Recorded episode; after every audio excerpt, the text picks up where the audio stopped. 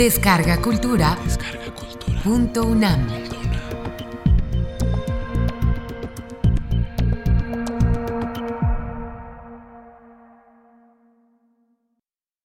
La entrevista a Jaime Torres Bodet.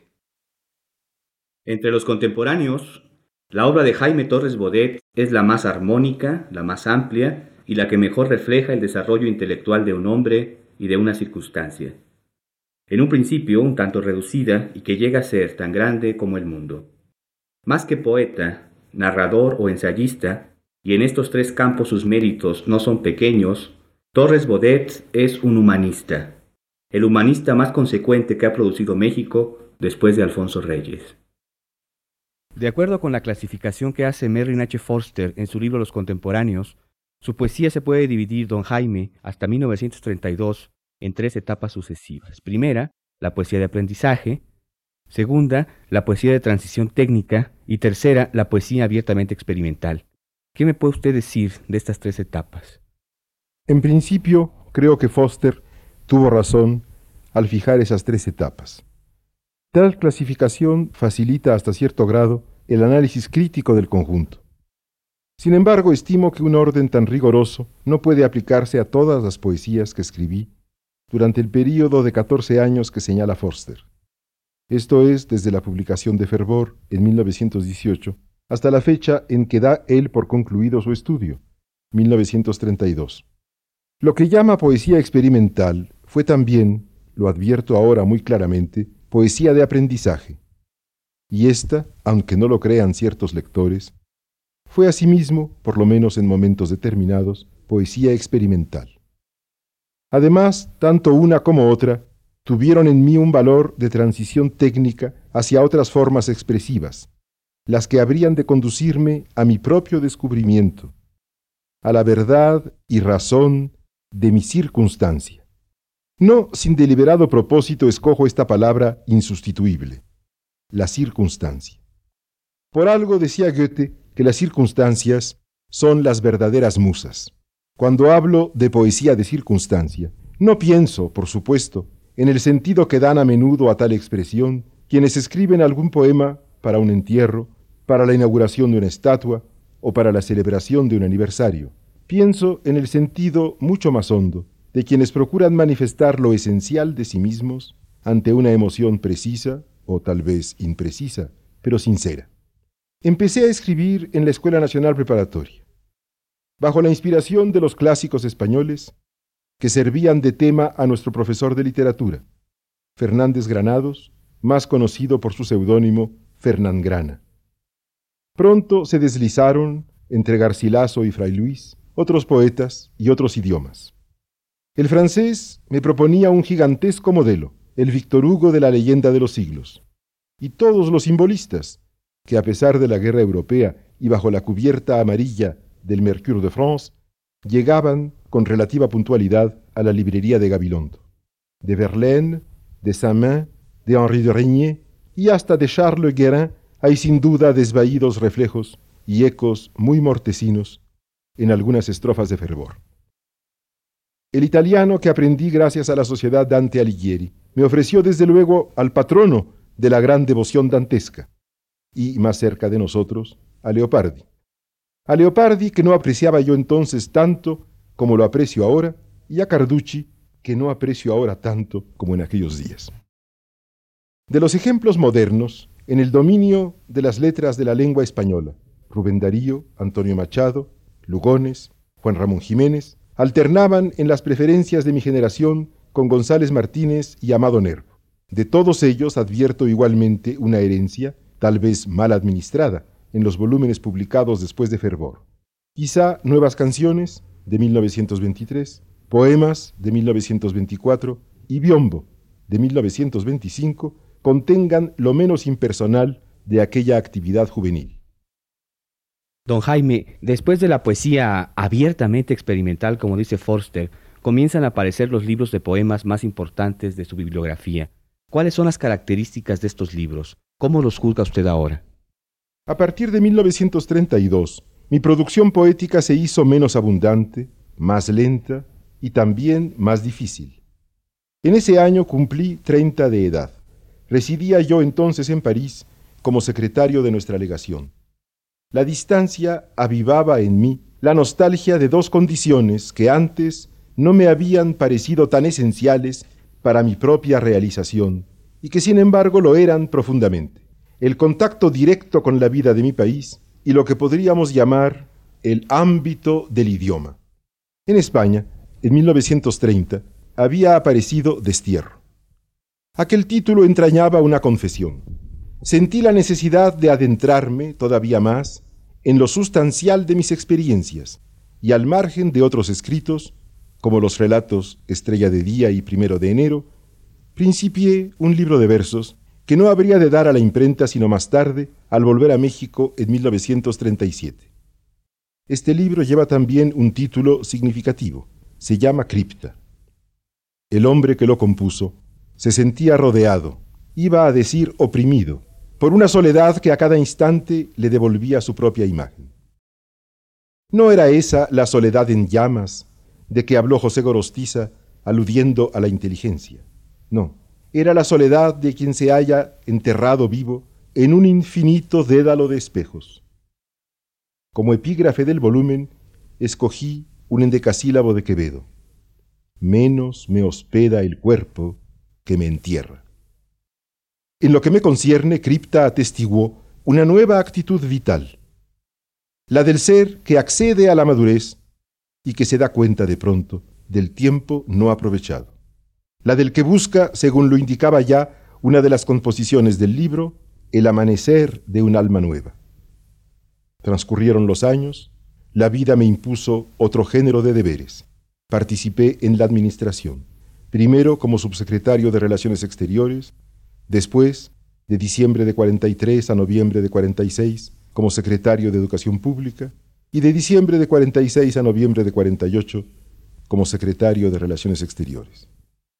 La poesía cobró en mi existencia un significado sumamente distinto. Se volvió acción Tuve, sobre todo como secretario de Educación Pública, la oportunidad de asociarme al pueblo, de sentir sus júbilos y sus penas. Escribí poco. Pero a la poesía de la acción se mezcló por momentos un urgente requerimiento, la necesidad de corresponder a la acción de la poesía, el anhelo de precisar por escrito ciertas situaciones que no cabían siempre en los límites de los hechos, y el esfuerzo de fijar esas situaciones hasta donde resultara posible, con exactitud y con brevedad. Fueron formándose así, a menudo con largos vacíos entre uno y otro, los 55 sonetos que decidí publicar al final de 1948, cuando acepté el cargo de director general de la UNESCO. Cuatro o cinco de aquellos sonetos habían sido escritos en épocas anteriores. Los incluí, sin embargo, en la colección, pero no sin sujetarlos previamente a un examen que procuré hacer severo. En sonetos la forma, intencionalmente estricta, aprisionó demasiado al ser interior. Pasaron otra vez los días, los meses, los años, y tuve que vivir fuera de mí mismo, olvidando no pocas veces a ese ser interior, a fin de trabajar para los demás, de inclinarme sobre sus inquietudes y de valorar sus preocupaciones. En 1954, lejos ya de toda vida administrativa, política o diplomática. Una enfermedad me retuvo en la sombra por espacio de varias largas semanas. No empleo aquí la palabra sombra como un símbolo literario, pues fui operado de un ojo cuya retina había sufrido un brusco desprendimiento. Para el lector y para el hombre de tipo visual, una operación de los ojos es casi una operación del alma. Me apesadumbraba el temor de perder la vista. Por fortuna, la prueba no fue tan dura. En la noche material que me rodeaba, cierta voz cantó otra vez para mí. Era la voz de una antigua amiga. La poesía, compañera de mis horas más hondas, lo mismo en la dicha que en la desgracia. Surgió entonces, en pocos meses, un nuevo libro, Fronteras.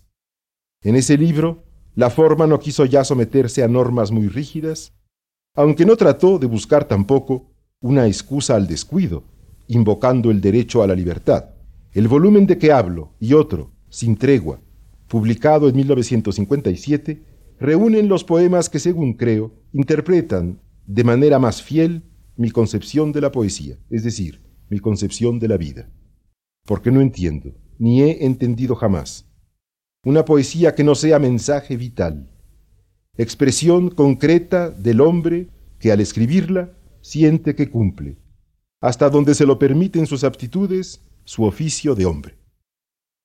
En fronteras dominaba innegablemente el dolor. Entre verso y verso me parece advertir todavía el golpe de un ala oscura que pudo ser desencanto e incluso desesperanza. Sin tregua afirma también el dolor humano, pero no se rehúsa ya a la renovación misteriosa de la esperanza. Rosa inmarcesible y luz sincera se ganan duramente, hora tras hora, apunta ya la dedicatoria del libro. Y siguen afirmaciones del mismo género. Citaré algunas. En marea, sobre el llanto invisible asciende el alma. En sin tregua, entrar como el tornillo en el acero, volviendo sin cesar sobre sí mismo, en esa patria nueva que llamamos futuro. En nunca, nunca me sentiré rey destronado, ni ángel abolido mientras viva, sino aprendiz de hombre eternamente. O en patria, aquí si avanzo, el mundo se detiene todo es verdad primera y espontánea, día hasta fallecer, hecho de aurora, vida hasta concluir, hecha de infancia. De 1927 a 1941, Torres Bodet practica la prosa narrativa, la novela y el cuento. Las novelas y cuentos de don Jaime poseen una significación muy especial en la historia de nuestra prosa narrativa. Como ensayista y crítico, Torres Bodet alcanzó, desde muy joven, cualidades que otros adquieren en la edad madura, la objetividad, el equilibrio, la generosidad, la aptitud para dar con el matiz que evite el juicio rotundo y bárbaro. Comedido, prudente, culto, a los 20 años transita por las principales literaturas y por los distintos géneros, con seguridad y provecho, Torres Bodet pudo ser, si se lo hubiera propuesto, un excelente crítico literario. Tiempo de Arena, el primer volumen de su autobiografía, es un libro pudoroso, revelador, sin llegar al exhibicionismo y, sobre todo, cariñoso y comprensivo. Reconstruye el México de las tres primeras décadas de este siglo, evoca las figuras familiares más próximas a su afecto y las figuras de los maestros y amigos con quienes compartió los años de aprendizaje. En un país en el que no abundan las obras autobiográficas, y las que existen suelen ser desaforadas y poco objetivas, Tiempo de Arena es una obra doblemente valiosa. Don Jaime, ¿qué significaron en el momento de su publicación en México y en los países de lengua española sus textos narrativos? Pienso, por ejemplo, en Margarita de Niebla, en La Educación Sentimental, en Proserpina Rescatada, en Estrella de Día, en Primero de Enero y en Nacimiento de Venus. Como ve, mi erudición casi es completa. No sé realmente qué pudieron significar los relatos que usted menciona para los lectores de México y de los países de nuestra lengua. Alguno de ellos, como Margarita de Niebla, tuvo cierta fortuna. Lo comentaron muchos escritores jóvenes. Otros, como Primero de Enero, pasaron casi inadvertidos. Y usted mismo, a pesar de su erudición, en la lista hecha no menciona el que yo prefiero, Sombras, publicado en 1937. A propósito de sombras, en un libro que preparo sobre don Jaime Torres Bodet y que publicará en empresas editoriales, la parte de la prosa narrativa de don Jaime estará representada por sombras, la novela que él prefiere. Don Jaime, una nueva pregunta. ¿Estos textos narrativos tienen afinidades con los textos que publicaron por esos años sus compañeros de equipo? Pienso en Salvador Novo, en Javier Villaurrutia, en Gilberto Owen. Esos textos tuvieron afinidades incuestionables con Return Ticket, de Novo, con Dama de Corazones de Villaurrutia y con Novela como Nube de Gilberto Owen. Pero esas afinidades eran más bien las coincidencias de una generación, el resultado de lo que no sé si aceptaría usted calificar de momento histórico en la renovación de la prosa española. Eran los tiempos en que en Madrid aparecían libros como El profesor inútil de Benjamín Jarnés y Víspera de gozo de Pedro Salinas. Muchos de los escritores que vivían en aquella época sus segundos 20 años, entre nosotros se encontraban más cerca de los 25 que de los 30, ansiaban dominar un instrumento singularmente difícil, la prosa artística. Habían leído a Proust, algunos como Salinas lo habían vertido al castellano. Sentían que la frase de Azorín era demasiado estrecha y por momentos un poco acesante. Sentían asimismo que el párrafo a la usanza de Valle Inclán o bien se adornaba mucho con las guirnaldas de las sonatas, o se despojaba excesivamente en los esperpentos. Se pusieron unos y otros, y yo entre ellos, a hacer ejercicios de prosa nueva. El valor de esos ejercicios no está, por cierto, en los ejercicios mismos, sino en la flexibilidad que pudieron proporcionar al estilo de sus autores para acometer empresas más importantes, entonces solo en promesa. Hoy, en plena madurez, don Jaime, ¿cómo juzga sus obras narrativas? Por lo que dije en mis contestaciones a sus anteriores preguntas, habrá usted advertido ya cómo juzgo los relatos que escribí y publiqué de 1927 a 1937.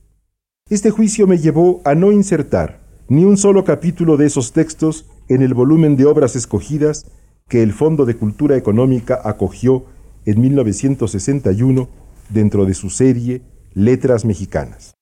¿A qué se debe que en sus años de plenitud, concretamente después de 1941, no haya publicado usted cuentos, relatos y novelas? Me di cuenta, un poco tarde tal vez, de que no era la novela, y menos aún el cuento, un medio de expresión adecuado a mis aptitudes. La poesía, el ensayo crítico, las memorias, me parecieron caminos abiertos a ellas más ampliamente. No es que desdeñe a los novelistas, al contrario. Bastará recordar que casi todos mis libros de crítica están dedicados a comentar la producción de los que prefiero. En Tres Inventores de Realidad inicié el estudio de Stendhal, Dostoyevsky y Pérez Galdós. Luego estudié a Balzac, y precisamente en estos momentos estoy escribiendo un largo ensayo sobre Tolstoy. ¿Acaso mi admiración por los grandes maestros de la novela me haya obligado a sentir de manera más clara cuáles son mis limitaciones para afrontar ese género literario? Entre el respeto para los maestros universales y el arrepentimiento por los errores en que hubiera podido incurrir, no cabía, a mi juicio, la menor duda. Opté, desde luego, por el respeto. Don Jaime, ¿cómo entiende actualmente usted la función de ensayista y de historiador de la literatura? Al hacerle esta pregunta pienso sobre todo en dos de sus libros, en Tres Inventores de Realidad y en ese libro que a mí me gusta mucho que se llama Balzac. Si no me equivoco, la virtud principal del crítico es la capacidad de honradez en la admiración. Esto le impone un elemental deber, el de la modestia. Resulta indispensable llegar a cada escritor desprovisto de prejuicios y de jactancias, conocer su vida, estudiar por qué motivos hizo tal o cual obra, y no la obra que en su caso hubiéramos pretendido nosotros hacer. Comprender la razón vital de sus cualidades y de sus defectos, y recordar que estos y aquellas son casi siempre complementarios e inseparables. Una vez conocidas en el mayor grado posible la vida y la obra del escritor que se propone estudiar, el crítico debe interrogarse acerca de cuáles son los bienes espirituales que le ha deparado el conocimiento de ese escritor. ¿Ha robustecido su fe en la vida? ¿Ha ampliado los horizontes de su sensibilidad y de su talento? ¿Le ha inspirado mayor piedad por cuanto concierne a la condición humana? Si las respuestas a esas preguntas son favorables, se trata sin duda de un noble artista. Conviene entonces estudiarlo con probidad y con devoción, y conviene que el producto de semejante estudio enaltezca a su vez a los lectores y oyentes a los que esté destinado, a fin de transmitir al público de hoy los valores representados por la vida y la obra que el crítico haya resuelto estudiar. Juzgar implica invariablemente un juicio sobre el que juzga, los que hacen labor de críticos, esto es, de jueces, han de saber juzgarse antes de juzgar. No me interesan los escritores que se consagran casi especialmente a condenar lo que no les gusta. Una obra mala, débil o insuficiente lleva en sí misma el germen de su próxima destrucción. Colaborar en su ruina es tan fácil y tan inútil como intentar descubrir el Mediterráneo. No quiero decir con esto que la profesión de ensayista o de crítico exija de quien la ejerce un sistemático ditirambo. Hasta Homero solía dormir. Hay en las obras mejores muchas flaquezas. Observarlas y denunciarlas es procedente, pero más que nada, para advertir las virtudes que esas flaquezas no afectan y que incluso, en ocasiones, explican. El hombre de nuestros días olvida frecuentemente cuántas luchas libraron sus grandes predecesores con el propósito de afianzar en la política del espíritu las libertades de que disfrutamos nosotros, cual si fueran tan naturales como el agua que bebemos. Esas libertades, como todos los derechos de la persona humana, tuvieron que ser conquistadas día a día, generación tras generación, el historiador de la literatura debe comprender y hacer comprender cómo ganaron algunas de sus victorias sobre la noche esos creadores de belleza, de verdad y de bien que se llamaron Dante o Cervantes, Pascal o Shakespeare, Goethe o Tolstoy. El crítico auténtico ansía la afirmación de una solidaridad de hombres libres y busca en los héroes del pasado el estímulo indispensable para la construcción de un futuro cada vez más humano y de amplitud más universal. Las escuelas, las modas y las capillas pasan muy pronto. Solo aquello capaz de expresar a la vez lo más profundo e intransferible de la persona humana, lo más genuino del pueblo al que pertenece y lo más general de la humanidad, ayuda en definitiva a la realización del hombre como persona a la perduración del pueblo como fuerza política nacional y al progreso del género humano como protagonista intrépido de la historia. Aquí mismo en su gabinete, don Jaime, he visto las cuartillas de un libro que prepara sobre Tolstoy y me ha tocado escuchar en el Colegio Nacional algunas de las lecciones magníficas que sobre este escritor ha dado usted. ¿Qué me puede decir de este libro en preparación, don Jaime? Hace tiempo que buscaba yo unos meses libres para cumplirme a mí mismo cierta promesa diferida durante años. Releer a Tolstoy, a Tolstoy entero, conocer más de cerca su biografía y trazar un estudio sobre su vida tan contradictoria y atormentada y sobre su obra tan humana y tan fervorosa. Según acaso recuerde usted, en Tres Inventores de Realidad dije que era costumbre nuestra en la juventud juzgar a los amigos por su elección en favor de Tolstoy o en favor de Dostoyevsky.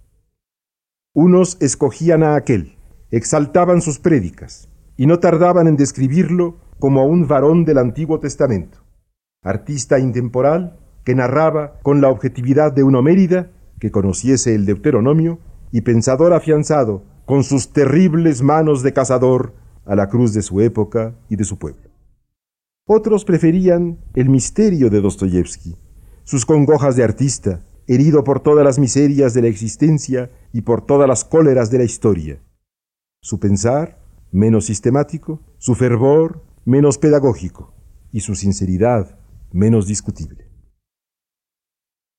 Don Jaime, ¿a qué dedica usted estos meses en que ya no cumple ninguna tarea administrativa, sino que dedica todas sus horas al oficio de escribir? En realidad estoy dedicado totalmente, como usted lo sabe, a escribir. Y tengo dos obras en preparación. Una de largo aliento y que no aparecerá sino dentro de algunos años. Son mis memorias, mis memorias de hombre público.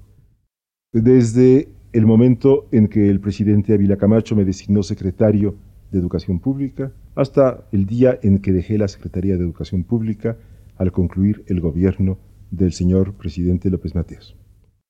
Las memorias abarcarán, por consiguiente, un periodo de 1943 a 1964, época en la cual fui sucesivamente secretario de Educación, luego secretario de Relaciones Exteriores en el gabinete del presidente alemán, luego director general de la UNESCO y más tarde embajador de México en Francia y luego al regresar a México de nuevo secretario de Educación en el gabinete del presidente López Mateos. Don Jaime, ¿y este libro que aparecerá dentro de varios años, más o menos va ya adelantado? Lo he concebido como un libro en cuatro volúmenes de unas 350 páginas cada uno. Y le puedo contestar a usted en términos casi matemáticos, llevo 200 páginas escritas, lo que quiere decir que me falta un poco más de tres libros y medio. Don Jaime, van a quedar en sus memorias unos años no estudiados por ahora. Si ustedes piensan en las memorias de Torres Bodet publicadas con el nombre de Tiempo de Arena, que terminan alrededor de los años 30, y con lo que don Jaime nos acaba de decir, que sus memorias políticas empiezan en los años 40, van a quedar varios años de su vida sumidos en el olvido. ¿Será esto justo o injusto, don Jaime? Pues probablemente será injusto para mí. El público puede no sentir esa injusticia y lo comprendería yo muy bien. Pero debo decirle a usted que en los primeros capítulos del libro de memorias que estoy escribiendo, hago una referencia a hechos importantes de los años anteriores a aquellos que describo en el texto mismo. Y por ejemplo, mi experiencia de la guerra europea en los años 39 y 40 quedará resumida en parte de las memorias que estoy formulando. Sin embargo, sí, existe ese hiato entre el año 31 en que concluye Tiempo de Arena y el año 43 en que comienza el nuevo libro. Es posible que la vida me depare la oportunidad de hacer lo que hacen los constructores de túneles, o sea, de rellenar ese vacío, dedicando un libro que será seguramente mucho más breve y más personal a esos años de mi vida diplomática en el extranjero. Don Jaime, ¿usted ha releído recientemente Tiempo de Arena? No, no he tenido yo ese masoquismo de volver a releer lo que he publicado hace años. Es una tortura muchas veces para el escritor encontrarse en los defectos más que en las cualidades de los libros ya publicados. Bueno, yo acabo de releer Tiempo de Arena y yo creo que don Jaime no tiene una tortura, sino momentos sumamente felices. Le hacía esta pregunta a don Jaime por lo siguiente. ¿El estilo de Tiempo de Arena tendrá algo que ver, se parecerá en algo al estilo del nuevo tomo de memorias, de las memorias políticas, de las memorias públicas?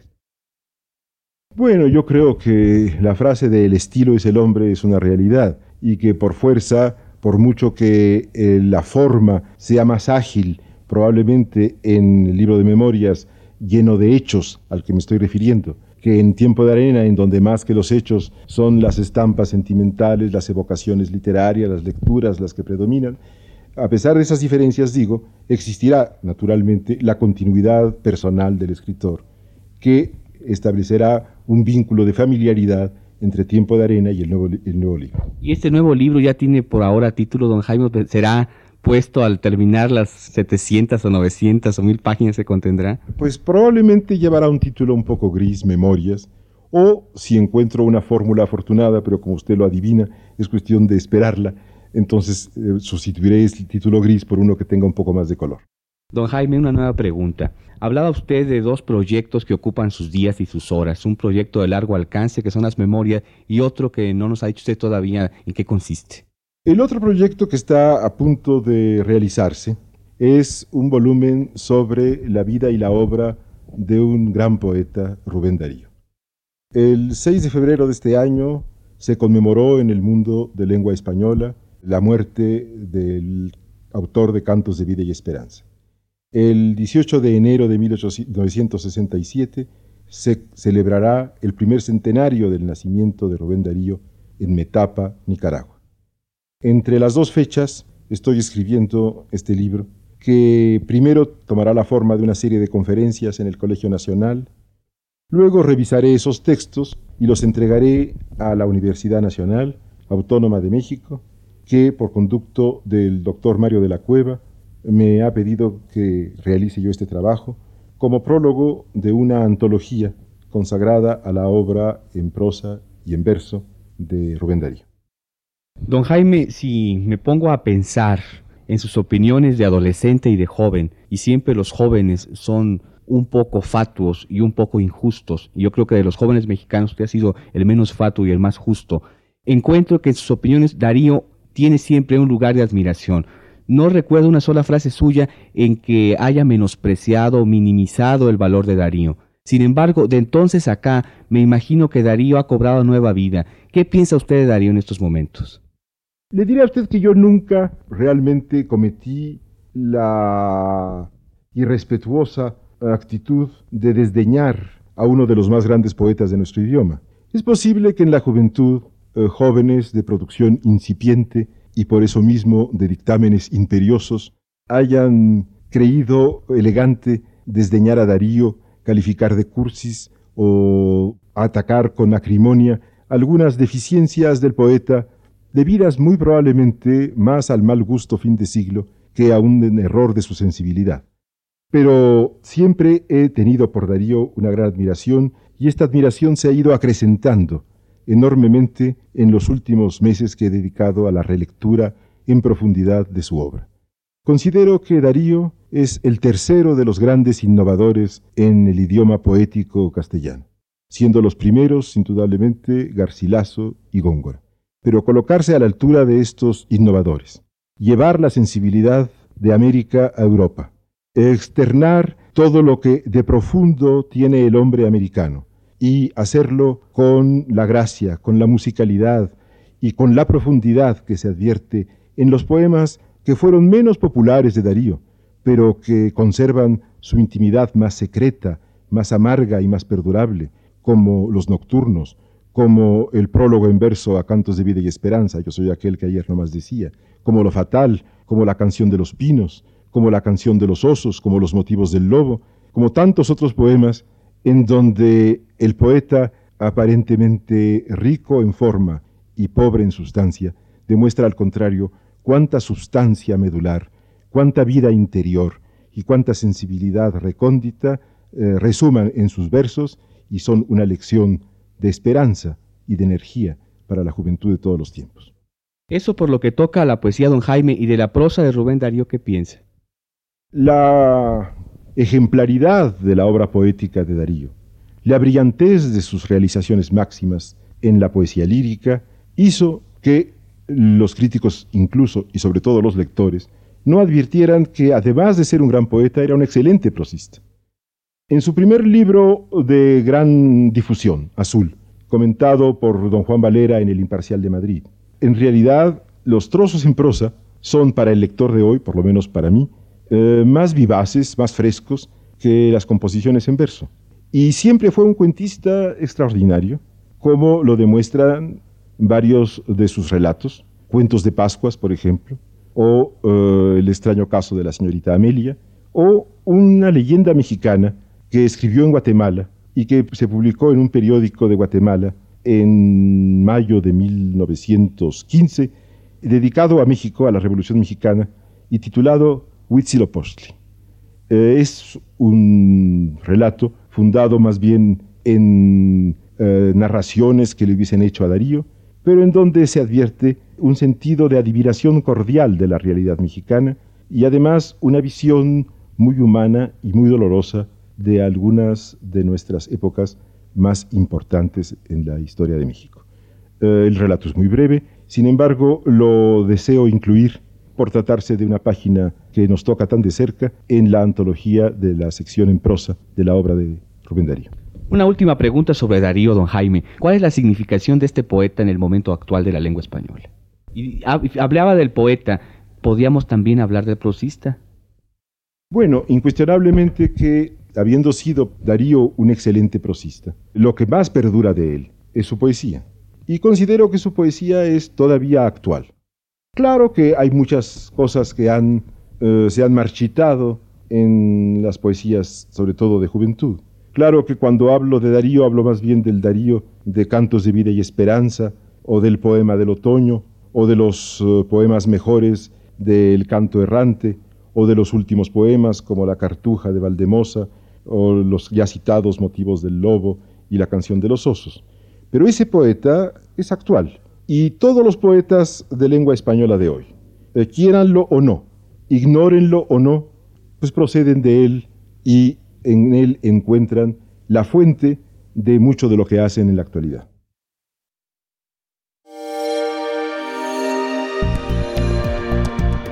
Descarga Cultura. Descarga cultura. Punto UNAM.